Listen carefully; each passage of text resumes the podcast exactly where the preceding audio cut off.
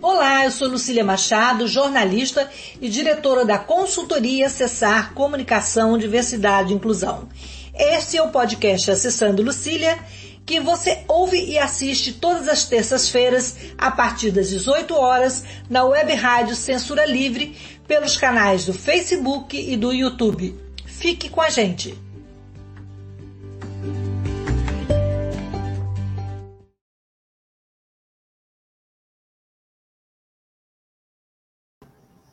Olá, boa noite. Esse é o podcast Acessando Lucília, desta terça-feira, e nós vamos receber aqui, no programa de hoje, as jornalistas Niara Oliveira e Vanessa Rodrigues. Bem-vinda, meninas. É, a cada três minutos, uma mulher é assassinada no Brasil. O quinto país, o Brasil, é o quinto país em que se mata mais mulheres no mundo. Então, esse é o tema do nosso podcast e para nortear essa conversa, nos inspiramos no livro das nossas colegas jornalistas, a, mineira que mora em, Paulo, em São Paulo, Vanessa, e Niara, que é gaúcha de Pelotas, que elas lançaram em dezembro de 2021, final do ano passado, o livro Histórias de Morte Matada, Contadas Feito Morte Morrida. Meninas, é muito bom receber vocês aqui para a gente conversar sobre esse tema, que analisa, é uma, é uma narrativa né, que analisa é, a, a, o que a imprensa, como a imprensa relatou e como a imprensa vivenciou é, nos últimos 40 anos né, a cobertura dos casos de feminicídio no Brasil. Então, primeiro lugar, vou me apresentar. sou uma mulher branca, de cabelos castanhos, é, óculos dourado, estou é, com os cabelinhos brancos aqui, um batom leve na boca, estou com uma blusa branca, que não aparece muito aqui. Estou sentada na minha cadeira de rodas e no meu ambiente de trabalho. Atrás de mim tem uma parede rosa clarinho e um guarda-roupa e uma porta branca. Eu mexi na imagem aqui, não sei se ficou ruim, Antônio. Então, eu queria que vocês se, se descrevessem e se apresentassem, complementando um pouquinho mais aí da biografia de vocês, caso seja necessário. Vamos pela ordem alfabética, Niara, Gaúcha, bem-vinda aqui ao nosso espaço de Diversidade e Inclusão. Olá, Lucília. É um prazer estar na Rádio é, Censura Livre. É, boa tarde, boa noite né, a todos. Eu sou uma mulher branca, de cabelos grisalhos, estou vestida de preto, estou no escritório da minha casa, que tem um fundo branco, é, uma porta escura, tem um mural aqui com alguns lenços né, de justiça para Marielle, de, de direito ao aborto uh, na Argentina, que é os lenços verdes, e um lenço uh, lilás, roxo, né, do 8M Pelotas, que é a frente feminista em que eu milito aqui. E tem também uma placa da Marielle Franco ao fundo e um uh, girassol, uma mandala de girassol, que é também da campanha de enfrentamento aos feminicídios que está em curso agora no Brasil. É, eu tenho 50 anos, sou jornalista há mais ou menos uns 25, é, feminista há mais de 30, né, já ativista. E esse livro foi um, uma conquista, né? uma realização de um sonho e, é, ao mesmo tempo, que é um cumprimento de uma tarefa bastante difícil, bastante complicada, né? que é, é analisar os, os, a narrativa dos feminicídios na imprensa. Muito bom, obrigada, Niara. É, Vanessa, então se descreva para a gente e fala um pouquinho aí da, da sua trajetória também. Boa noite, bom, boa, é, tarde, boa noite, como disse a Niara. É, eu sou a Vanessa, eu sou mineira, mas eu moro em São Paulo. Eu tenho 50 anos, tenho cabelo, sou uma mulher negra de pele clara, tenho cabelo cacheado castanho com algumas mechas, estou usando óculos de haste vinho, estou com batom rosa clarinho e uso uma guia de proteção no meu braço. É, eu sou jornalista há mais de há quase 30 anos, é, há 20 anos mais ou menos, entre 15 e 20 de militância feminista. É, tenho dois filhos e e como disse, eu moro em São Paulo já há alguns anos, mas eu fiz faculdade no Rio de Janeiro, então percorri todo o Sudeste. É, e o livro, como disse a Niara, é uma conquista e com um processo muito profundo, muito sofrido, mas que a gente considerou muito importante. Então, emendando aí já com você mesmo, Vanessa, como é que vocês tiveram a ideia de, de escrever esse livro? Como é que surgiu a ideia da pesquisa? Conta para tá. gente um pouquinho dessa saga, que eu tenho certeza que foi uma saga, né? Uhum, foi um processo. É, na verdade, a gente já trabalhava com análise de narrativa já desde 2015, a Niara, eu e mais um grupo de outras mulheres. A gente fazia isso na nossa comunidade no Facebook chamada Não Foi Ciúme. Foi uma comunidade que a gente criou em 2015 para fazer isso, para observar como a mídia comentava a violência contra a mulher, como ela relatava, como ela narrava os casos de violência contra a mulher. Não apenas feminicídio, mas assédio, estupro, violência obstétrica, violência política. É, e, e, isso veio de uma inquietação de todas nós, quase todas jornalistas, quase todas ligadas ao ativismo, é, de, de muita angústia de que a gente já estava observando na imprensa que existia um subtexto, um subtexto culpabilizador é, sobre o crime ao qual aquela mulher tinha sido vítima. A gente se juntou em 2015, criou essa comunidade no Facebook. Rapidamente a comunidade ficou capilar. A gente tinha quase, a gente já teve mais de 20 mil pessoas participando da comunidade.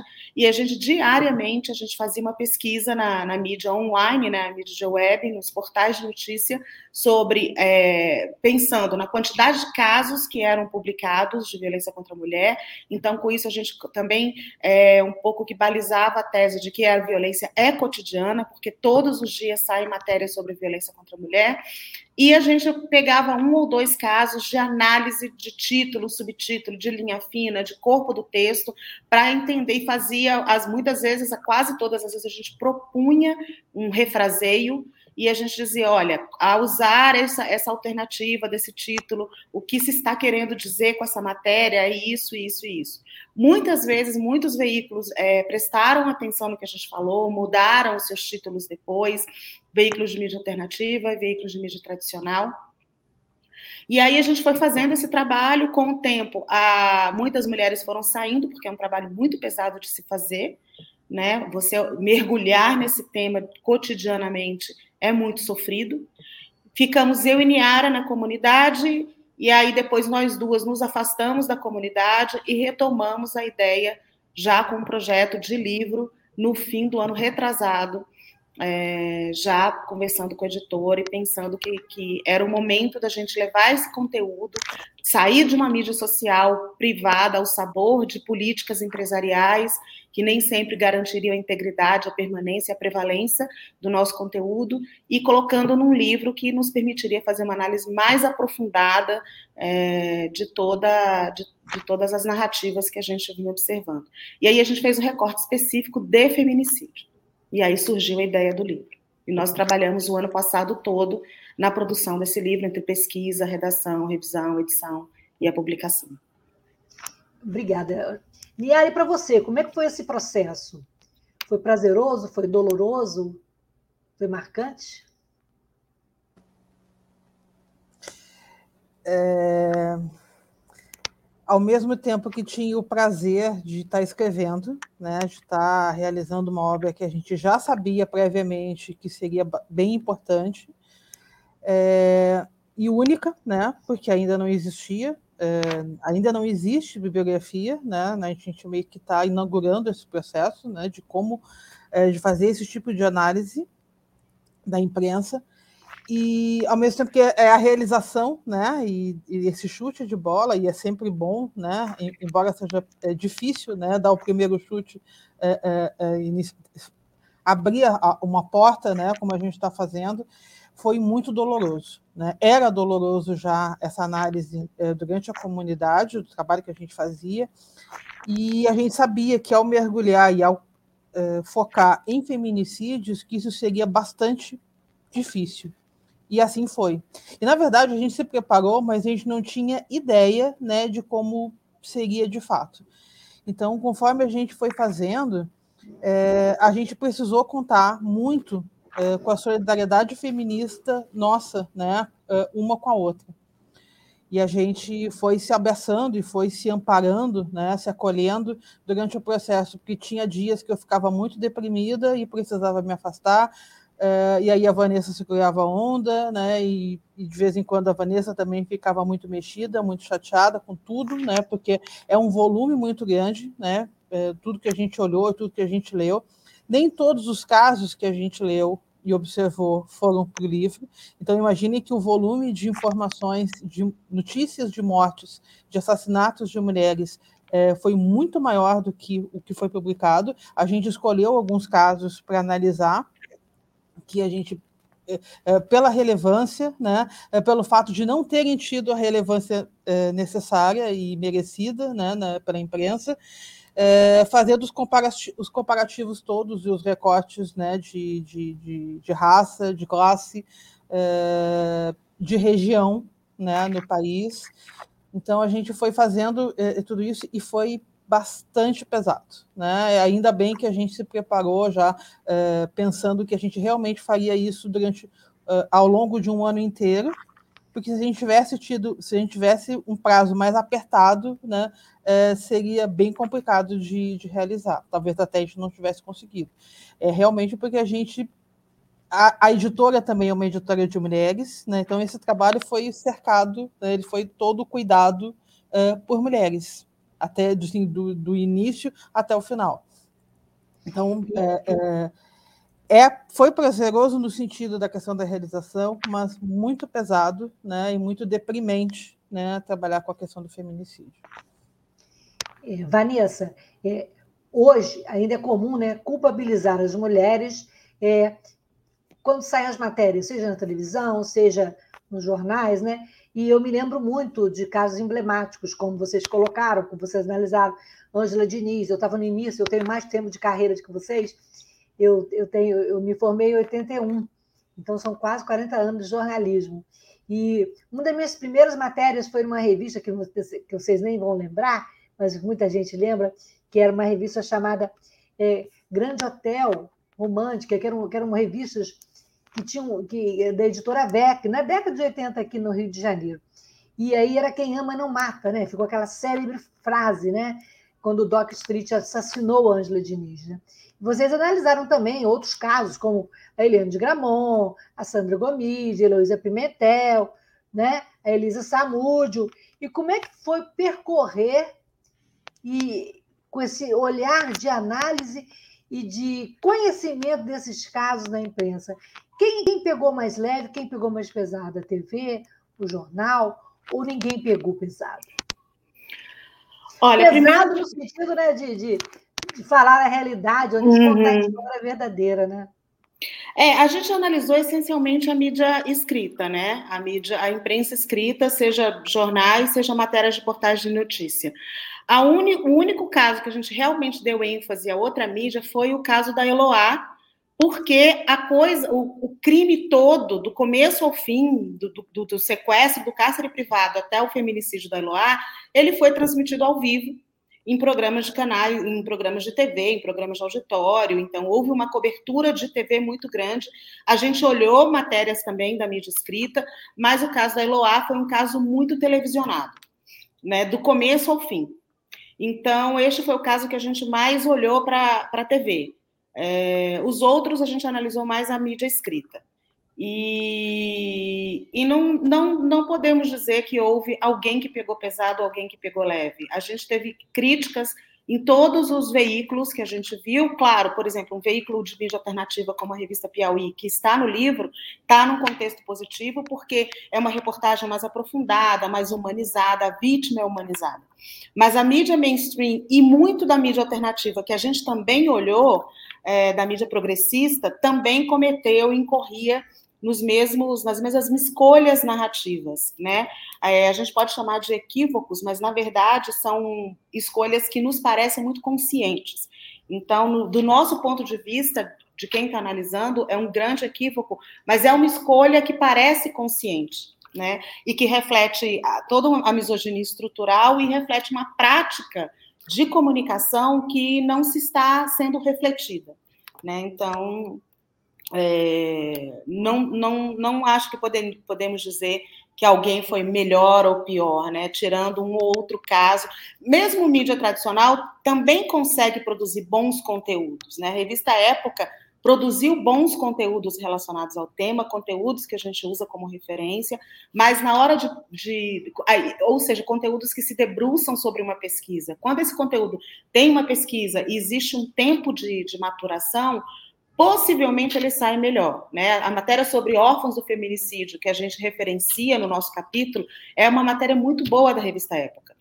Mas na, a, essa, mídia, essa mesma mídia mainstream que consegue produzir um bom conteúdo é aquela que, no seu cotidiano, na hora de relatar o caso do dia, ela sempre escolhe um, uma narrativa é, culpabilizadora da vítima, corresponsabilizando a vítima pelo crime o qual ela foi vítima.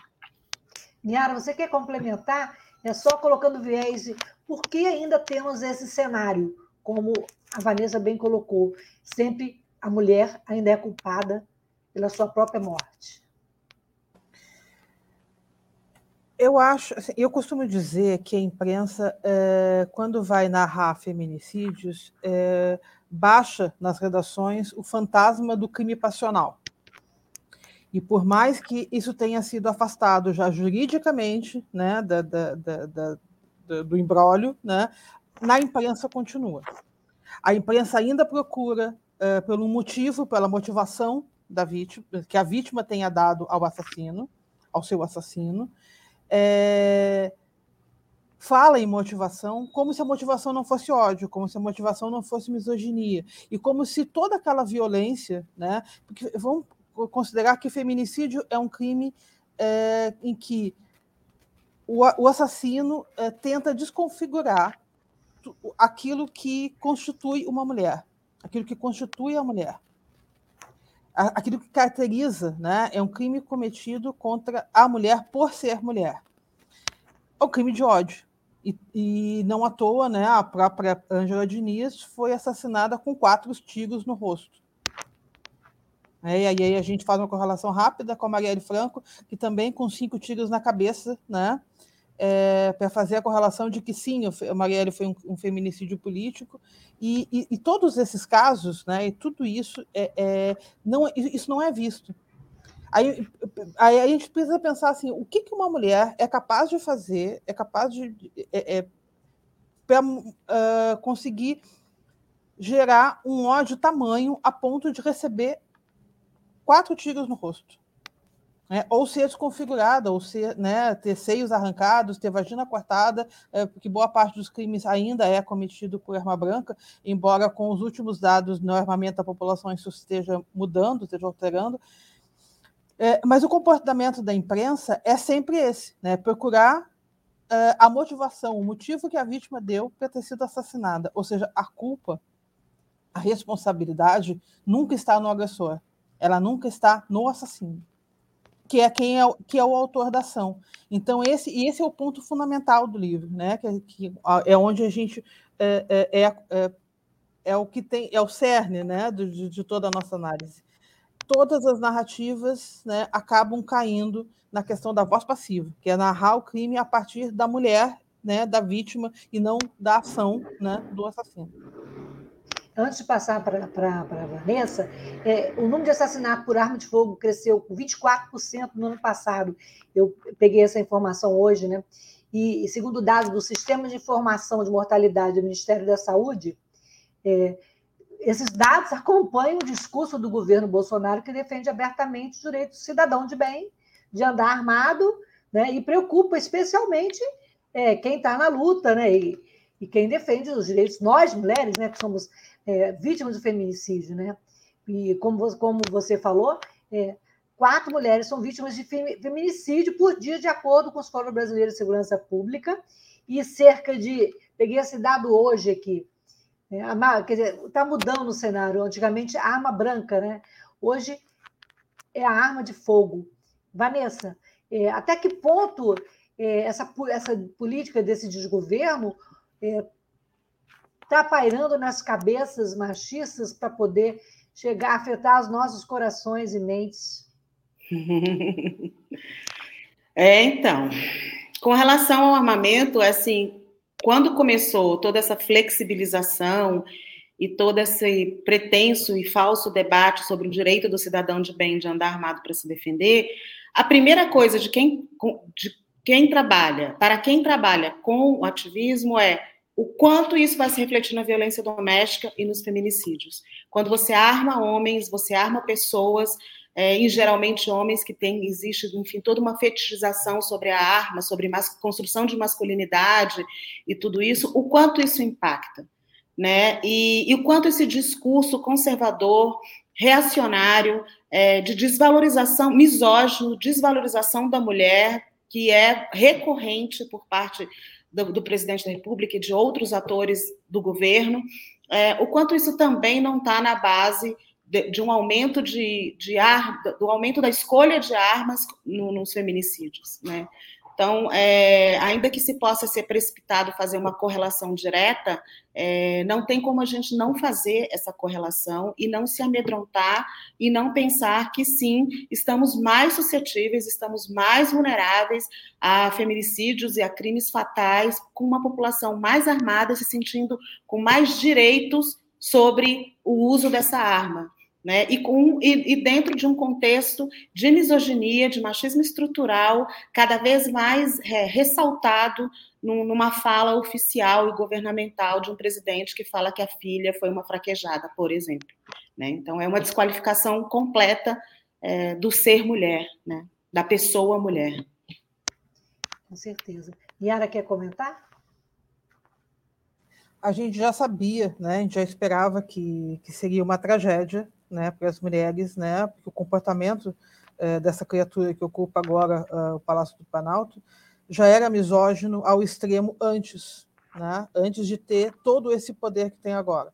Então, a gente sabia que isso seria uma tragédia e os números estão confirmando isso, infelizmente.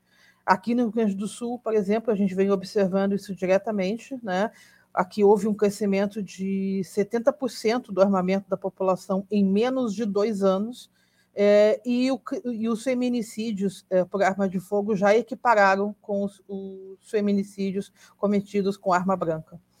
É, afora né, o principal, que é o aumento do número de feminicídios. É, porque é isso, né? As pessoas se sentem autorizadas né, a atirar, autorizadas a matar. E quando a mulher é, é a, a, mulher já é desqualificada, né? Em geral, a gente tem essa, essa sensação de sermos cidadãs segunda categoria. É, e aí, quando, quando tem um discurso oficial, como disse a Vanessa, né, autorizando isso, né, fica muito pior. Então, é, a sensação de que a gente está é, em risco é, a todo momento, não só em casa, né, que é o lugar mais perigoso ainda para a gente, mas também na rua é situação complicada, né? Mas, é, Vanessa, é, a gente estava falando de política, então vamos emendar aí. O caso Marielle Franco, como é que ele foi. É, como a imprensa tratou o caso Marielle Franco, sendo um caso de feminicídio político, que não é uma coisa nova, mas é uma coisa que foi muito marcante, né? que foi muito cruel é, nas manchetes dos jornais e e foi uma coisa bombástica mesmo, né? Mudança, acho que foi uma mudança aí, é, foi, foi um acordar também para muitas mulheres é, acordarem para a violência que todos nós estamos submetidos no trabalho, na política, no próprio jornalismo, que a gente sabe também que acontece, né? É, a imprensa, de maneira geral, não tratou o caso da Marielle como um caso de feminicídio político, né? Tratou, quando muito, como um caso de crime político. Né? Então, foram mulheres e foi uma, uma deputada do PSOL que levantou a teoria e a tese de, e, e chamou este crime e outros de feminicídio político, a partir, inclusive, do caso da Marielle. É, mas eu gostaria que a Niara comentasse essa, essa, essa pergunta, é, porque este capítulo específico de feminicídio político ela se debruçou muito. Então, eu acho que ela pode responder e deve responder. Niara, então a bola está com você. É, embora, tu, fala, tu, comentasse uma coisa muito correta, embora o feminicídio político não seja uma coisa nova, assim como o feminicídio, né, que oficialmente só existe desde 2015 como tipificação, né, como é, um agravante do homicídio, é, esse é um crime muito antigo. E o feminicídio político também é muito antigo. Né? A gente teve no Brasil, por exemplo, a Margarida Alves, lá em 1983, uma mulher sindicalista que morreu com um tiro né, de calibre 12 no rosto. Uma violência extrema. Também, né? É uma violência extrema. Então, a gente está falando que. E, e, e, a Margarida Alves é a mulher que dá título a uma marcha política né, das mulheres trabalhadoras é. sem terra, das mulheres trabalhadoras rurais, é, que é a Marcha das Margaridas. Então, a gente está falando de muito tempo aí né, de feminicídio político. Só que o conceito do feminicídio político ainda não existia na academia, nos estudos de gênero. E é isso que a Renata Souza, né, que é doutora em comunicação, que é jornalista também, vem fazer pela gente, né, que é, é cunhar, né, que é conceituar é, é, esse termo, né, e para que as pessoas passem a usar nos casos específicos de feminicídio político. E é isso que ela faz. O caso da, da juíza. É, é, esqueci Patrícia. o sobrenome. Patrícia Cioli. É aqui da minha cidade. A Patrícia Cioli é, também é um caso de feminicídio político. Né? É, e, e é, é, impressionante como a gente é, olha, passa a olhar de uma forma diferente para o crime quando a gente traz esses conceitos, quando a gente traz toda essa questão né, política junto. E nesse caso, que é, que é a questão da misoginia, que é a questão da, do recorte esse de gênero do crime. Né? É, então, é, é, é, é, é, importante que se fale sobre isso. A gente fez questão de falar isso. Embora eu tenha a, a, a, sempre o comentário e a lembrança de que todo feminicídio é político. Porque numa sociedade estruturada sobre a misoginia, sobre o ódio às mulheres, todo crime é, é, que incentivado ou amenizado, né, que não é, que, que, em que as mulheres, né, que são aí é, mais vítimas, né, desse perfil de crime, não são protegidas, não há políticas públicas para a proteção, esse é um crime político, né, no geral, né? Mas as pessoas têm um entendimento de que feminicídio é um crime privado, é um crime particular, é um crime doméstico e, portanto, menor. Tanto que nas, as secretarias de segurança pública, quando se fala em segurança pública, é, costumam dizer assim: diminuiu o número de mortes violentas, de assassinatos violentos, mas aumentou o número de feminicídio. Como assim feminicídio não é um crime violento? com toda a violência que envolve e sabendo que o feminicídio é um crime que é um, um, um, final de uma violência. Né? E no caso da Marielle é exatamente isso. A Marielle foi vítima de várias violências políticas de gênero durante toda a sua atuação. Na, assim, e olha que a atuação dela foi curta, né? foi um período curto de atuação na Câmara de Vereadores do Rio, e ainda assim ela foi vítima de várias violências. A gente tem. É, é isso depois veio à tona para o Brasil inteiro, mas no Rio de Janeiro era comum os, todos os vídeos em que ela era interrompida na fala, que ela era agredida pelo fato de ser lésbica, é, de, e, e, pelo fato de ser negra, pelo fato de ser favelada, assim, todas as coisas que ela foi sofrendo durante o mandato. E assim como, assim como o caso dela, o caso das outras mulheres também. O feminicídio é o ponto final né, de uma série de outras violências. É, e por isso a gente, a gente classifica como feminicídio político. É esse, é esse o ponto, é essa a, a, a, a consideração, é esse, a, virada de chave né, da questão do, da conceituação. E que é muito importante para a gente pensar em políticas públicas, pensar em prevenção e pensar em, crime, em criminalização também, em pensar num agravante né, nessa questão. Porque mesmo as mulheres com tanta visibilidade com um holofote sobre elas, né, já no exercício de um cargo político, são assassinadas, imagina as mulheres comuns. Imagina as Margaridas Alves por aí, né, meras, meras sindicalistas, né, lideranças, nas suas, lideranças comunitárias, né, que são assassinadas é, e não são, isso, isso com, com extrema crueldade, né, é, vou lembrar também aqui do caso da Dora Stenck, que faz, está no livro também presente, é, que são muitos tiros, né? São, é, é, é, é uma violência extrema, uma, uma, é a barbárie, né? A gente fica, fico buscando Crime palavras, mas é a barbárie. Niara e Vanessa, a gente é, vai fazer um intervalo aqui, mas antes eu queria mostrar ah, o livro para os nossos ouvintes e também temos perguntas e comentários e a gente vai fazer, as, as pessoas fizerem comentário, no final a gente vai fazer um sorteio do livro que as meninas e a editora gentilmente cederam aqui para nossa para nosso podcast de hoje. Então tá aí, morte matada ou morrida, a imprensa e os feminicídios, para quem quiser conhecer e mergulhar nesse universo que é assustador, mas é importante a gente estar aqui falando, discutindo, trazendo à tona. Então, 30 segundos para a gente falar um pouquinho sobre a nossa rádio, que é uma rádio da classe trabalhadora, não tem fins lucrativos, e que cede esse espaço tão importante para a voz e a vez das mulheres. Vamos lá?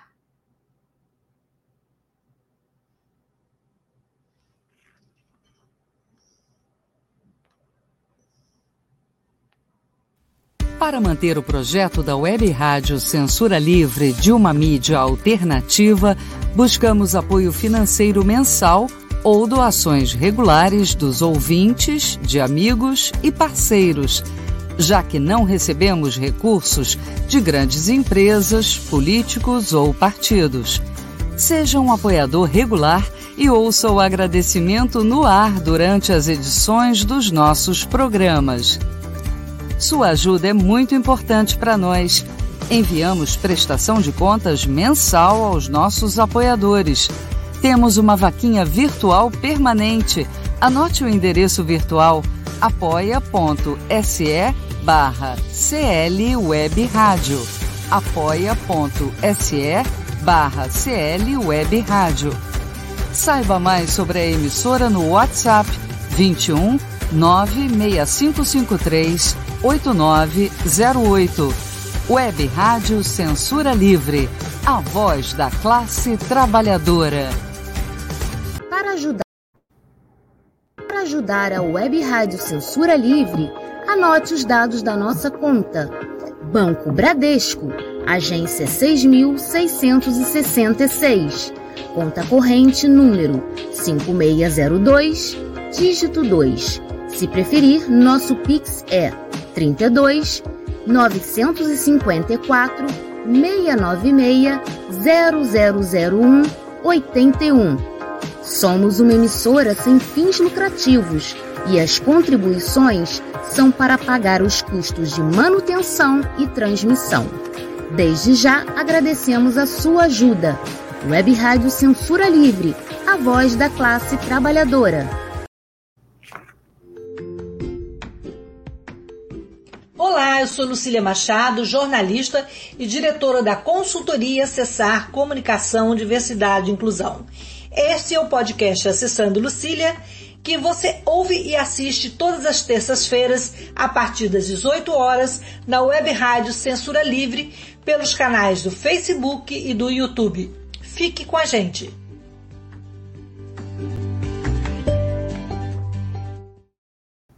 E voltando ao papo aqui com Niara de Oliveira e Vanessa Rodrigues, é, sobre feminicídio, também sobre o livro delas, bem interessante e bem realista, que faz uma abordagem de narrativas nunca antes é, é, desvendadas, digamos, né, meninas? E aí a gente tem aqui a participação, Antônio, de um ouvinte que fez um comentário, a Patrícia Almeida, do Eu Me Protejo, né? A Patrícia, oi menina, saudade de vocês. E também fez uma pergunta é, não se faz prevenção nesse país. Como evitar essa violência desde cedo, Niara? Depois a Vanessa complementa. Para começar, a imprensa precisa mudar sua forma narrativa, né? Porque, na maioria das vezes, o primeiro contato que a gente tem uh, com aquela vítima, né, com aquela mulher que está que foi assassinada, é para a imprensa primeiro contato que a gente tem com a história daquela mulher é pela imprensa. Então, se a gente não se comover, se a gente não tiver um mínimo de, de sensibilidade social com o problema, a gente não enxerga como um problema. Né? E aí ficam só as feministas berrando, só as feministas que ficam é, é, denunciando né, é, essa questão toda. Mas o fato é, a gente tem um problema social endêmico, quase é quase uma pandemia, né? Porque enfim é mundial, né? O, é, os crimes de gênero e, e, o assassinato de mulheres por serem mulheres. É, mas o fato é que é muito grave, é, é, violento demais e é um crime tão específico que precisa é, montar uma rede, né? De proteção é, que consiga evitar esse, esse perfil de crime.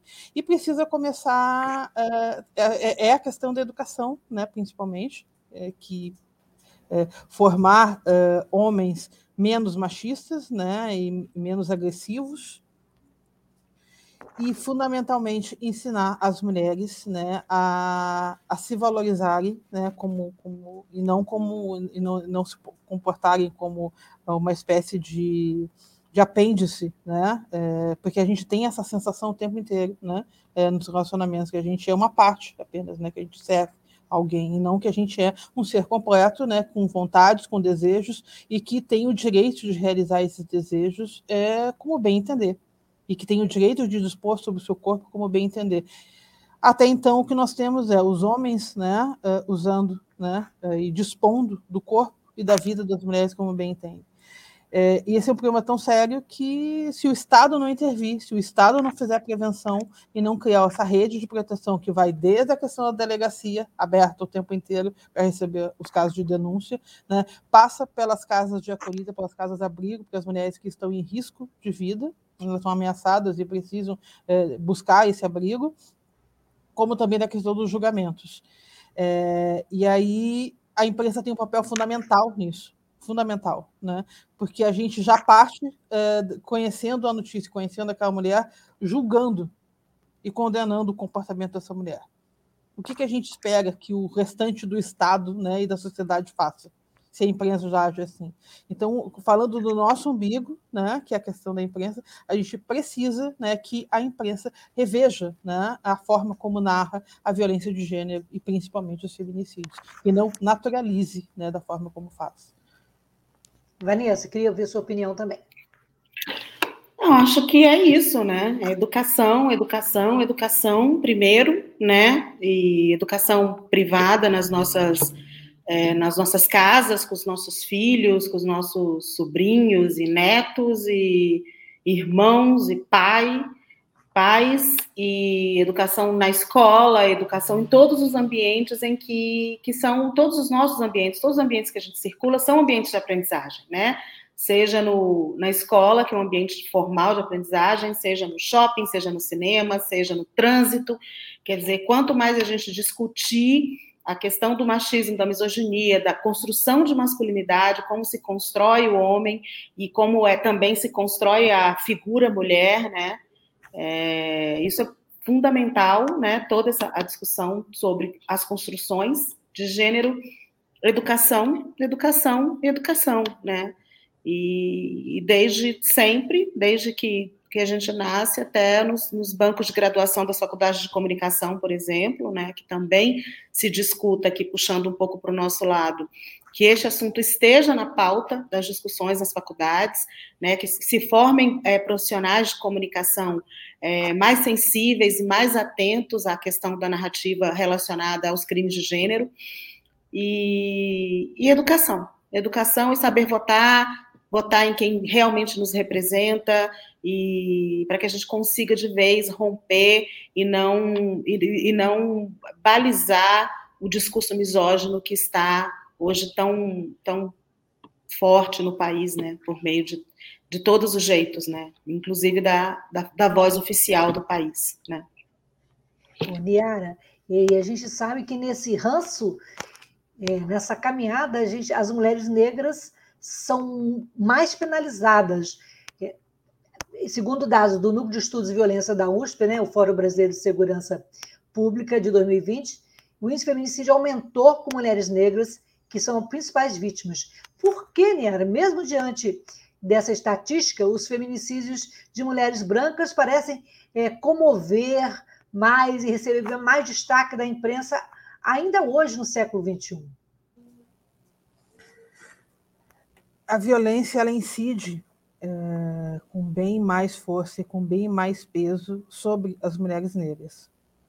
É, é, óbvio, né, é pela questão de que as mulheres negras carregam no corpo, né, é, todas as é, é, é, todas as condições, né, todas as principais condições da violência. O racismo já é uma violência, a pobreza é uma violência, né? A violência contra a mulher é, uma, é quase uma decorrência, né, de tudo isso. É, o feminicídio no Brasil é negro. A ampla maioria das vítimas é negra. No entanto, é a, a, é a imprensa que dá a colaboração é, fundamental para que os casos que mais comovam sejam de mulheres brancas. Porque na imprensa, o feminicídio mais relatado ainda é da mulher branca de classe média. O rosto do feminicídio na imprensa ainda é da mulher branca de classe média. E um exemplo que a gente, a gente praticamente abre o livro com este caso, né, é, é que é o caso da, da, da, da juíza né, Viviane uh, do Amaral, que morreu assassinada a facadas na frente das filhas, né, uh, na véspera do Natal de 2020. Bom, naquele mesmo dia, né, nessa mesma véspera de Natal, uma mulher negra, uma empregada doméstica na Bahia, no interior da Bahia, morreu do mesmo jeito. E a gente só soube de um caso.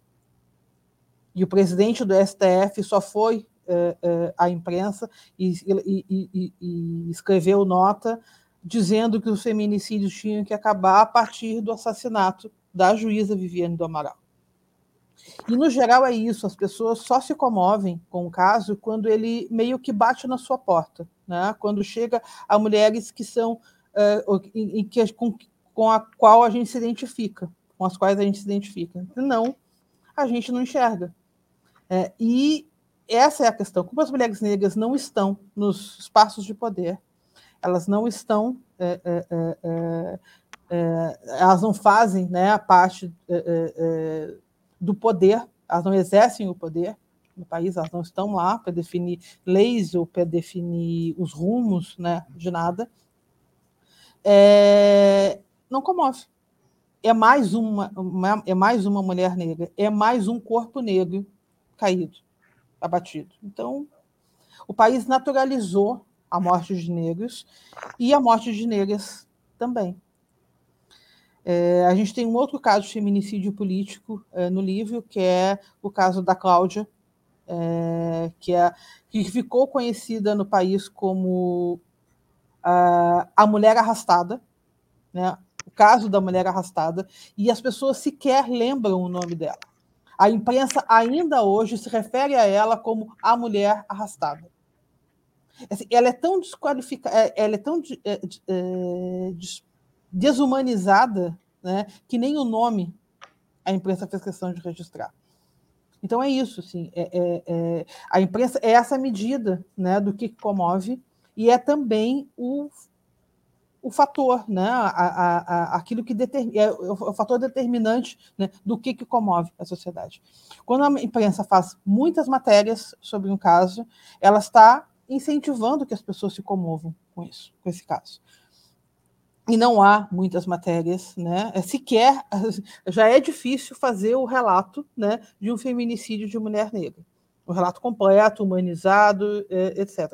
Geralmente humanizado nenhum é, mas contar a história né, daquele assassinato, a, história dos filhos, o que que fazia, é, conversar com os amigos. Mulheres negras não têm amigos. Né? Não há o relato disso. Né? Então, é, essa, é, é esse é o ponto. Né? E eu acho que, infelizmente, é a imprensa que, que, que é o fiel dessa balança. Né? É, a imprensa sequer relata ou uh, define raça quando está falando de alguém. Se não tem a foto para as pessoas identificarem, né? Não, não há o relato, não, não há identificação racial da vítima. E esse também é um ponto fundamental, né? porque no, senão a gente fica só com os registros da polícia, né? para os casos, só com a classificação lá da polícia. A gente não tem, por exemplo, nenhuma corroboração, nenhum, nenhum é, é, é, contraponto né, nos dados da polícia. E isso também já é um problema. Né? A imprensa poderia também ajudar nisso. E, e tem um papel ético aí da imprensa na questão da é, na defesa dos direitos humanos, né, que não está sendo cumprido. Nesse caso, então, específico, não está sendo cumprido. Vanessa quer complementar? Eu também queria é, saber sobre as mulheres indígenas, que também são feminicídios silenciados e, e eles existem, eles são assim maior, o número de feminicídios é maior do que, do que, do que se publica, do que se fala, do que se comenta, né? Era justamente essa minha complementação. É, sim, é flagrante é, a, o racismo estrutural que fundamenta a escolha narrativa dos relatos de feminicídio, né? Então, mulheres brancas são sempre as vítimas que recebem é, mais espaço na mídia. É, não existe um, um, uma identificação étnica daquela vítima, então a gente presume que ela é branca por causa da imagem que foi escolhida, né? E, e quando esta mulher branca vítima ela possui uma aparência que seja considerada bela dentro do que é considerado o belo no padrão físico, aí ela é, é uma vítima mais fetichizada ainda, ela é mais colocada ainda nas primeiras páginas, nas homes, porque isso atrai clique, etc. Então tem toda uma uma, um modus operandi, uma dinâmica que vai é, fundament, é, sendo fundamentada a partir do racismo estrutural também. E, as, e o feminicídio de mulheres indígenas, sequer estatística a gente tem. Né? A gente tem muito pouca informação, é, não, não existe quase nada de relato. Nós temos um capítulo sobre feminicídio indígena no nosso livro, é, e a gente usa muitos conteúdos a partir da mídia progressista, da mídia feminista, como a revista Asmina, e usando sempre a voz de mulheres líderes indígenas para dizer as políticas públicas de proteção à mulher, como a Lei Maria da Penha, por exemplo, não nos alcançam não alcança as mulheres que estão nas comunidades indígenas, porque tem uma, uma dificuldade de locomoção, tem uma dificuldade de fazer denúncia, tem todo, tem todo e, e, tem um braço do Estado também, que quando entra nas comunidades indígenas, entra de forma truculenta. Então, as comunidades também querem se proteger. Né? Então, é, é, existe muito pouca coisa ainda sendo publicada é, de maneira acessível né, para quem está fazendo pesquisa sobre a questão da violência contra a mulher indígena e o feminicídio indígena. Nós temos, nós analisamos três ou quatro casos, se eu não me engano, no livro, é, que foram casos que receberam bastante relevância, e uma delas teve tem, tem, sofrido, tem passado por vários debates, né? Tem, tem, é um tema a ser debatido, porque ela foi culpabilizada flagrantemente, essa menina jovem de 15 anos que sofreu um feminicídio brutal e de desumanização profunda também do corpo dela. E, e esse espaço a gente procurou dar para dizer sim, essa violência alcança mulheres é, todas as mulheres não brancas são as principais vítimas, né? Tanto as mulheres negras, as quais nós temos as estatísticas, quanto as mulheres indígenas também no Brasil. Yara, e como é que tem sido a receptividade do livro? É, como é que as pessoas estão reagindo? E a própria imprensa, como é que foi? Teve o olhar da imprensa sobre o livro? Teve um comentário? É, serviu para mexer, para fazer uma ebulição, para trazer à tona essa temática para as manchetes? A receptividade tem sido boa né, é, entre feministas, entre jornalistas, inclusive jornalistas homens, né, que quem, quem acessa o livro, uh, quem lê, uh, uh, costuma indicar e costuma dizer não tinha percebido isso, não tinha olhado para essa questão desse jeito, não tinha me dado conta né, de que a imprensa fazia isso, que a imprensa narrava desse jeito. Então a receptividade tem sido boa. Quando as pessoas conhecem o conteúdo, né, costumam rever né, coisas, né, ver, é, é, inclusive a forma como aceitavam as notícias de feminicídio. Muda o olhar, né? E o nosso objetivo era muito esse também. Mas a imprensa como um todo, né, continua reproduzindo, continua escrevendo do mesmo jeito e até então não. Né? A gente tem seis meses também é, práticos, né? seis meses na prática de lançamento do livro. É, então, é pouco tempo para um livro é, é, acontecer, né? É, é, ganhar peso, porque a gente está falando do Brasil, do Brasil de 2022, né? em que um presidente fala sobre que arma é mais importante que livro, né? Então, é óbvio que nesse Brasil de 2022 as coisas não são tão boas para o mercado editorial. Eu espero, sinceramente, que a gente uh, mude isso rapidamente, né? que a gente uh, volte pelo menos aos patamares anteriores, né? É, que as pessoas leiam mais e que as pessoas tenham vontade de ler, é, principalmente é, coisas não comuns, né? análises não comuns, análises mais críticas como a nossa. E, Vanessa, como é que você avalia a receptividade do livro? A mesma pergunta da Daniela. Ah, então, é, eu, eu, eu, percebo, principalmente nos últimos dois meses, assim, é, talvez seja na nossa bolha, mas é, nas redes sociais, principalmente, a gente nota uma maior atenção. As pessoas estão mais atentas. Elas parecem, mais atentas a todos os aspectos que a gente chama atenção. Então, é, muita gente percebe a construção dos títulos da voz passiva, que é algo que a gente reitera o livro inteiro, é, nos citam, e outras nem sequer nos citam, elas já, já percebem isso, já têm uma sensibilidade, um olhar mais sensível, é, e isso para a gente tem sido muito gratificante, porque a pressão também vem é, principalmente em cima é, do, do, consumidor, de quem consome aquela notícia, de quem lê aquela notícia, e que começa a chamar a atenção para essa escolha narrativa é, que nos culpabiliza o tempo inteiro dos crimes dos quais somos vítimas, né? Nosso tempo está terminando, está no finalzinho, e eu queria que as considerações finais de você e passar para a Niara dizer como, que a gente pode, como a gente pode contribuir né, para essa imprensa ter um olhar mais humanizado e qual é o seu recado final aí para chamar a atenção né, da imprensa e, da, e, e, realmente daquela célebre frase, né? Quem ama não mata. Né? Eu acho essa frase sensacional.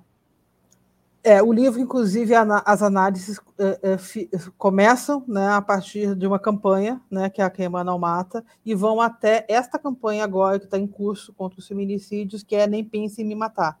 Então, assim, é, coincidentemente, o livro é, concentra as análises justamente entre duas campanhas né, que enfrentam o feminicídio no país. É, o que, que as pessoas podem fazer? Como as pessoas podem contribuir? Criticando, reagindo, né? Não aceitar as notícias da forma como elas são, como elas são é, é, colocadas. É, vários dos títulos que foram alterados do período da comunidade Não Foi Ciúme aconteceram pelo volume de comentários. Né, na, na, caixa de comentários lá do, do, do portal, é, criticando a forma como tinha sido, é, como, como o crime tinha sido é, narrado, desde título, linha fina, etc. Então é isso, as pessoas precisam reagir, as pessoas precisam não aceitar né, a forma como uh, um crime é descrito, e principalmente como uma mulher é julgada e corresponsabilizada pelo crime que a vitimou. Esse é o ponto fundamental. Aí eu também queria falar que a continuidade do livro, né, a continuidade desse nosso trabalho, está numa espécie de newsletter, né, que é uma entrega de conteúdo semanal que a gente está fazendo, chamado todas mortas, né? Que na verdade é uma pergunta, todas mortas, interrogação, porque essa é a nossa pergunta para sempre, né? Será que foram todas mortas mesmo? Né? Porque sempre mulher é morta, mulher é morta, mulher é encontrada morta, né? Todas mortas. E as pessoas podem acessar esse, esse conteúdo através desse nome, né? Todas mortas, é só digitar no Google, vai aparecer as nossas redes, né? E procurar pela gente que a gente segue fazendo esse trabalho de análise de conteúdo agora nesse nesse essa entrega de conteúdo que é semanal. É, surgiram duas perguntas aqui, vamos ver se dá tempo, que eu tenho que terminar assim, 18h58, vamos lá, rapidinho. É, as perguntas surgiram no final. Tem uma pergunta da, da ouvinte Germana e uma pergunta da Delma. Vamos lá, Antônio, deixa eu ver se a gente consegue fazer as duas perguntas. E vocês, é, a Delma perguntou: sei que não é simples, mas como podemos cobrar da imprensa mudanças nessa narrativa que culpabiliza? Vanessa, Consegue responder é press... um Ah, eu acho que é fazer pressão, principalmente, né? Pressão, é lendo o nosso livro. É, eu acho que falando do nosso livro, chamando atenção para a imprensa, esse livro existe, leiam um livro, é, reflitam junto com o livro e fazendo pressão. É o leitor que tem que fazer pressão no veículo. A gente tem que fazer pressão, porque é a gente que consome essa notícia. Então, eu acho que, é, que é um, este é um dos caminhos, é fazer pressão e referenciar o nosso livro. Muito, com certeza, estamos aqui para isso. E tem uma outra pergunta da, da ouvinte Germana. Vamos ver aqui, Antônio. Para acabar aqui, um minuto para a Niara responder. Gente, desculpa a correria, que é uma hora, mas passa muito rápido. E hoje eu tenho que terminar um pouquinho mais cedo. Tem aí, Antônio, a pergunta da Germana? Eu acho que a gente vai ficar sem a pergunta da Germana, mas eu passo para vocês. Ah, não, essa é da Patrícia, as mulheres com deficiência, então, que nem estão no BO, foi um comentário, né? E aí tem a pergunta da Germana, que é o que acontece, o que acontece com a verdade, jornalismo, quando os criminosos são pessoas com influência, com poder financeiro, uma, é, com personalidades públicas, como a gente viu né, no caso da CBF, não chegou a ser um, o feminicídio, né? Mas assim, foram casos de que, vieram à tona, né? E tem outros casos também, né? Um minuto você consegue responder, Vanessa? Eu vou responder rapidinho. É, tá, na verdade, é, é, muito difícil né, é, pensar a, um, que um homem vai ser citado pela imprensa quando ele é também anunciante. Né? É, é, quase impossível isso. Primeiro que a imprensa já protege os homens, já protege esses, esses, né, é, é esses criminosos. Né?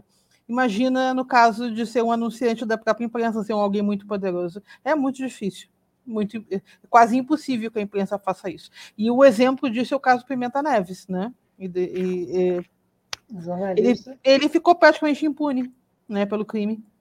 E quem foi apagada de fato, inclusive do, dos registros é, é, finais, né, que a gente procurar nos, nos, arquivos da Folha, por exemplo, do, do caso, né, é a, a Sandra Gomide.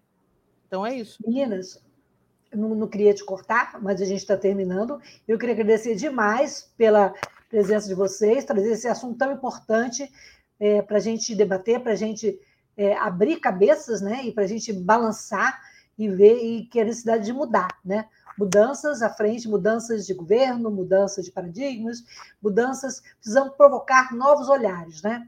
Então, eu agradeço demais a vocês, beijo grande, gratidão e comprem o livro, comentem e vamos acompanhar nas redes as, as meninas jornalistas e vamos também é, provocar nas universidades essa, esse estudo, essa pesquisa, né?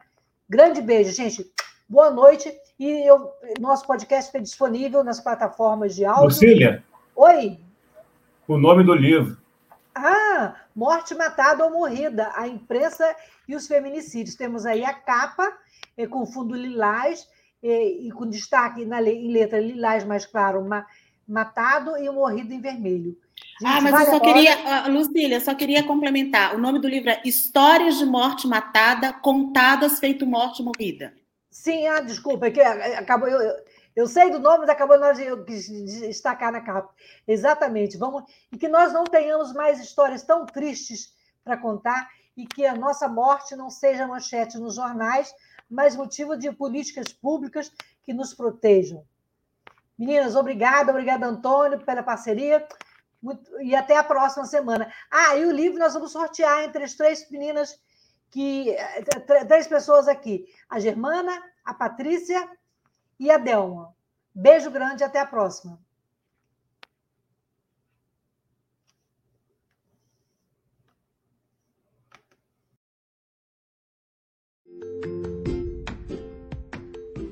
Olá, eu sou Lucília Machado, jornalista e diretora da consultoria Acessar Comunicação, Diversidade e Inclusão.